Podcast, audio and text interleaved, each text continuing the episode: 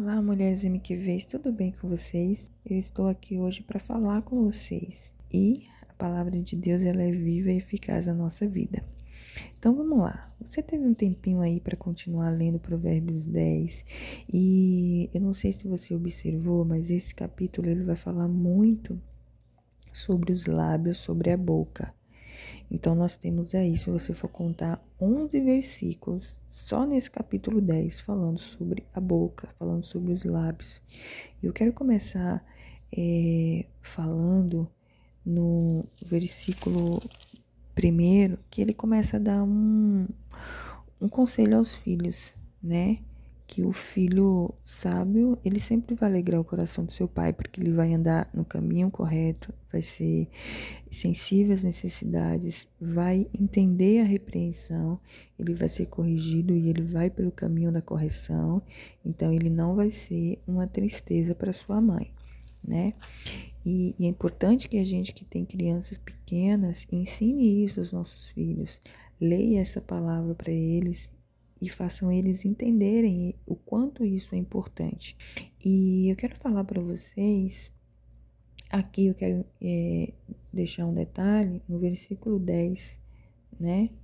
Que o que acena com os olhos traz desgosto e o insensato de lábios vem a arruinar-se. O que, que isso significa? Olha, ele já começa falando sobre lábios, cuidado com aquilo que você fala na tua boca, porque as pessoas elas é, enganam, né? É, aquelas pessoas que são bajuladoras demais, aduladores demais, elas sempre vão trazer desgosto e destruição para quem convive com elas. Então, que você não seja uma mulher enganadora, uma mulher que adula demais, né? Vou abrir um parêntese aqui, por exemplo, existem mães que adulam demais os seus filhos, né? E isso traz destruição para o futuro deles e para todos aqueles que convivem com ela. Então é importante que você tenha cuidado com relação a isso. Entenda que você não é amiga do teu filho, você é mãe, autoridade sobre ele, que também amiga. Mas o que se sobressai nos momentos do teu, da tua educação, do teu ensinamento, é, é a questão de você educar à luz da palavra. Então, na hora de repreender, precisa haver a repreensão, na hora de corrigir, precisa haver a correção. É importante que você se atente a isso. E a gente vai falar também sobre o versículo 12, que no versículo 12 fala assim: olha, o ódio excita contendas, mas o amor cobre todas as transgressões. O que, que isso quer dizer? Que o amor é capaz de perdoar, né? O amor é capaz de perdoar e ele não dá valor ao mal.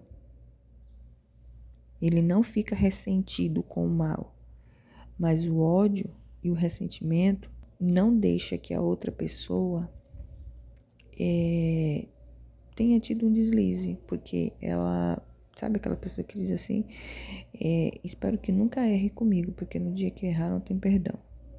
É basicamente isso. Isso é um ressentimento, isso é um sentimento de ódio. Aquelas pessoas que têm aquele sentimento de ódio, ela não é capaz de perdoar. Então ela vive com as pessoas e elas querem que a pessoa seja o tempo todo perfeita, isso não existe, né? Que a pessoa não pode ter nenhum deslize, porque se tiver algum deslize, né, é um ressentimento que vem sendo guardado muito tempo no coração das pessoas, às vezes, né, por, por alguma palavra, situações. Às vezes você convive com teu próprio marido dentro de casa, mas você tem um ressentimento com ele até hoje, isso está guardado no teu espírito. Então a palavra de Deus nos ensina que o amor é capaz de perdoar. Então comece a avaliar as tuas atitudes.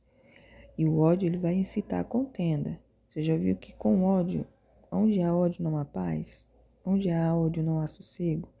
Então, a pessoa com ódio, ela sempre vai incitar algo de ruim, ela sempre vai excitar confusão.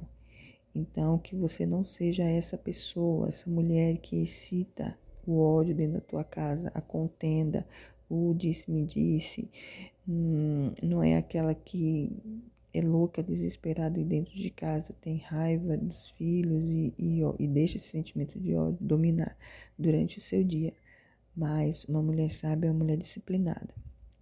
O versículo 13 vai falar que é, nos lábios do prudente se acha sabedoria, mas a vara é para os que é para as costas de daqueles que têm falta de senso, né? Quem não é prudente e não tem sabedoria vai acabar sendo corrigido e disciplinado. Então, Deus sempre vai disciplinar e corrigir aquele que não, não é sábio.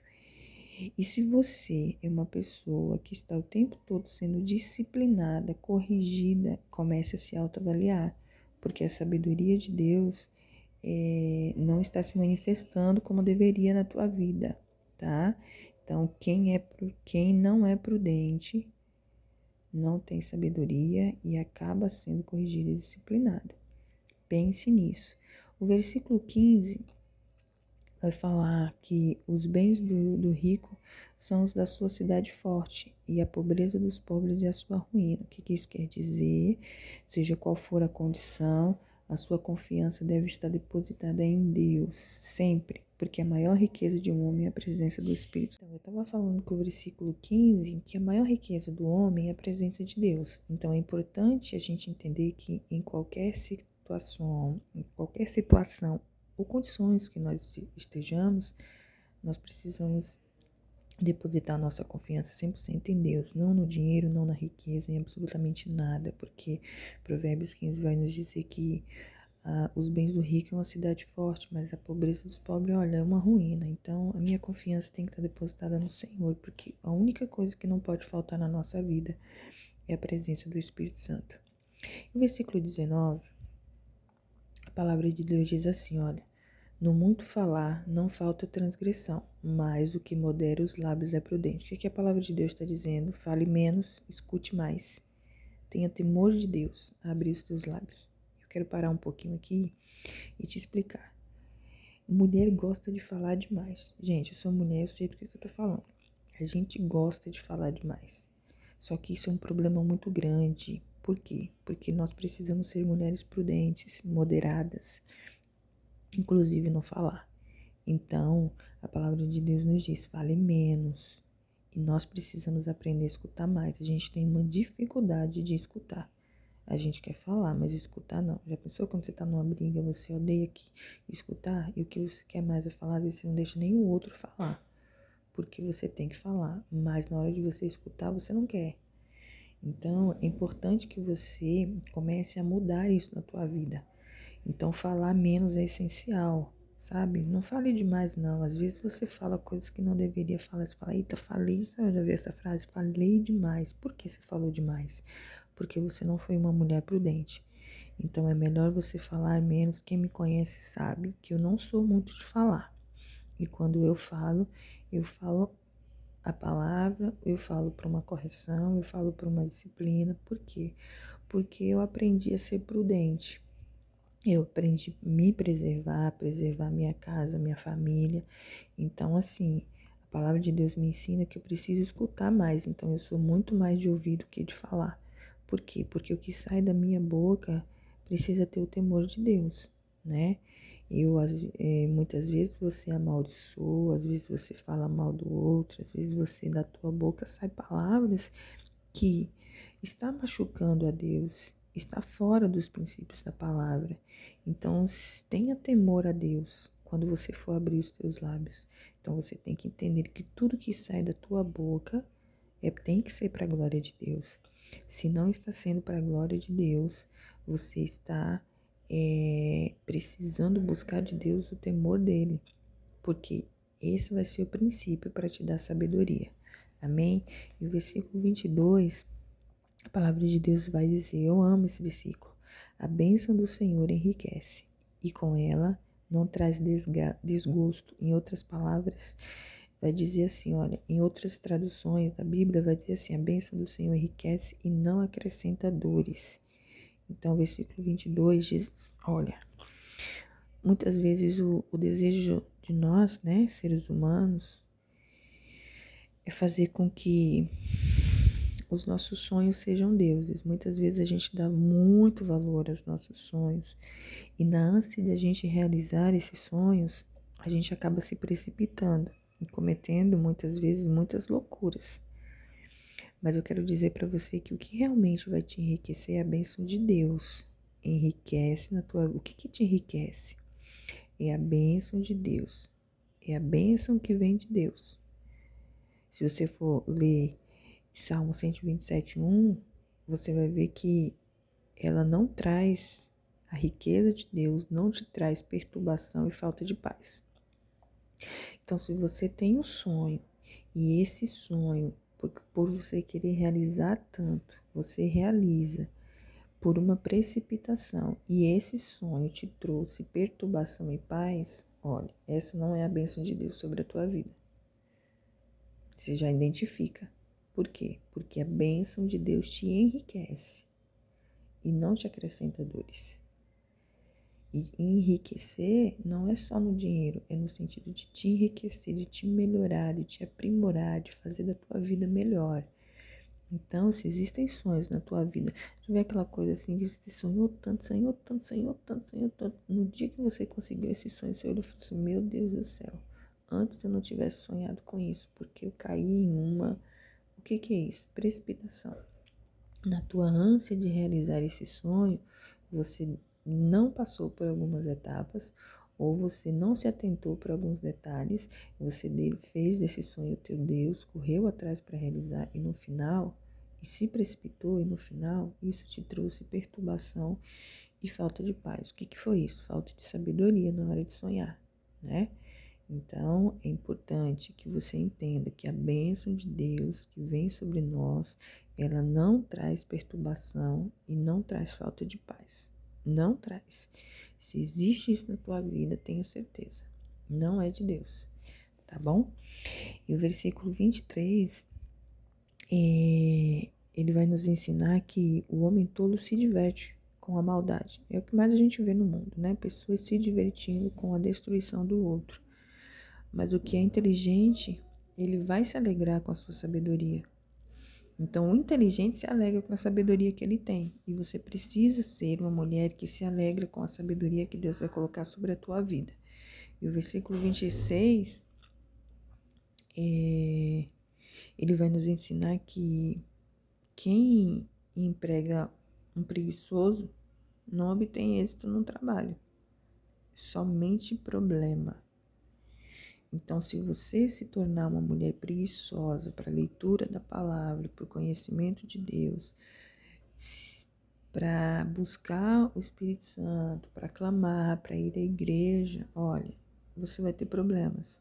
Porque ele dá um exemplo aqui, olha, um empregado que emprega um preguiçoso, e isso, esse preguiçoso ele não obtém êxito no trabalho. Ele só vai gerar naquele ambiente problema. E você não é uma mulher de problema, você não é um imã para estar tá absorvendo problemas. Você precisa ser uma mulher que solucione os problemas, não que crie problemas. E como é que você vai ser essa mulher? Não sendo preguiçosa. E a gente muitas vezes é preguiçoso, preguiçosa na questão espiritual. Você é ativa para tudo na tua vida. Mas quando se trata das coisas de Deus, você é uma mulher preguiçosa. Você tem preguiça de ler a Bíblia, você tem preguiça de ler um livro que vai te edificar, você tem preguiça muitas vezes de ir à igreja, você tem preguiça muitas vezes de buscar conselho, você tem, você tem tudo que é espiritual, você tem preguiça. Então você não vai ter bom êxito em absolutamente nada na tua vida. E aí você pode dizer, ai pastora, mas tem muitas áreas da minha vida que está muito bem, obrigada. Será? Até agora? Porque o diabo uma hora cobra. Então, se você não estiver preparada, no campo de batalha preparada, a gente morre no campo de batalha. E como é que a gente se prepara? Buscando a sabedoria de Deus. Então, é importante que você não seja uma mulher preguiçosa no âmbito, principalmente da tua vida espiritual. E o versículo 28 ele vai dizer assim: olha, a esperança dos justos é alegria, mas a expectação dos perversos perecerá. O que, que isso significa? Que a nossa esperança é diferente de expectativa. Eu já até expliquei uma vez, não sei se todas pegaram, mas esperança é uma coisa, expectativa é outra, tá? Mas eu posso fazer, falar isso em outro momento, que aí já é uma outra ministração explicando para vocês. Esperança, ela nunca vai morrer. Esperança, a nossa esperança, ela nunca nos frustra. Esperou, acontece. Agora, expectativa é uma coisa. É pensamento positivo, é você espera algo que você cria dentro de você. Então, a gente pode trabalhar e falar sobre isso depois. Então, deixa eu te falar. Esperança é diferente de expectativa, né? Então, a esperança de quem crê em Cristo é o meu alimento é o meu combustível para que eu aguarde a concretização da promessa. Como é que eu vou me sustentar confiando, crendo na promessa de Deus, aguardando a promessa de Deus, tendo esperança no meu coração, porque ela nunca vai me frustrar. Então é importante que você deposite a esperança dos justos é alegria. O que, que significa? Esperança do justo é alegria, ou seja, eu vou passar por todo o processo até o cumprimento da promessa, tendo alegria no meu coração. Tá bom? Então, deixe isso guardado no teu coração, leia essa palavra, entenda que a esperança vai trazer para você alegria. Se você está passando por uma fase da tua vida e você não tem alegria nesse processo, só tristeza, está te faltando esperança, porque esperança não traz tristeza. Você pode ficar triste, abalado por um momento pela situação, mas a esperança nos renova e gera em nós alegria. E o versículo 30 e o versículo 32, para concluir, é, vai falar que a gente precisa se apropriar de todas essas verdades. Né? E aquele que é justificado por Jesus Cristo, ele nunca vai ser abalado. Quem é que vai me acusar de alguma coisa se é Deus que me justifica? Então, é, o versículo 31 diz: A boca do justo produz sabedoria, mas a língua do perverso será desraigada. Então, a palavra de Deus está me dizendo: cuidado com a tua boca, cuidado com a tua boca. É melhor você ter na tua boca palavras sábias do que você ter na tua boca palavras que vão te destruir. Vai destruir você, vai destruir a tua casa, a tua família. Então, mulherada, Vamos ter cuidado aí com o que a gente fala. Vamos ter cuidado porque o que fala é o que está no nosso coração. A boca fala aquilo que está cheio, o coração. Tá bom? Então, se meu coração estiver cheio de Deus, cheio da palavra de Deus, o que vai sair da minha boca é a palavra de Deus, né? O que vai sair da minha boca é sabedoria. Palavras de sabedoria não de ruína, não de destruição, não de maldição, não vai ser uma palavra violenta para atingir o outro e causar dano na vida do outro, mas vai ser uma palavra de amor, porque o amor encobre a multidão de pecados, né? De transgressões. Então, quando a gente tem esse amor, tudo que a gente fala ao outro ou ao nosso redor é com amor. Isso traz a bênção de Deus sobre nós. Então pense nisso nesta manhã, que Deus te abençoe.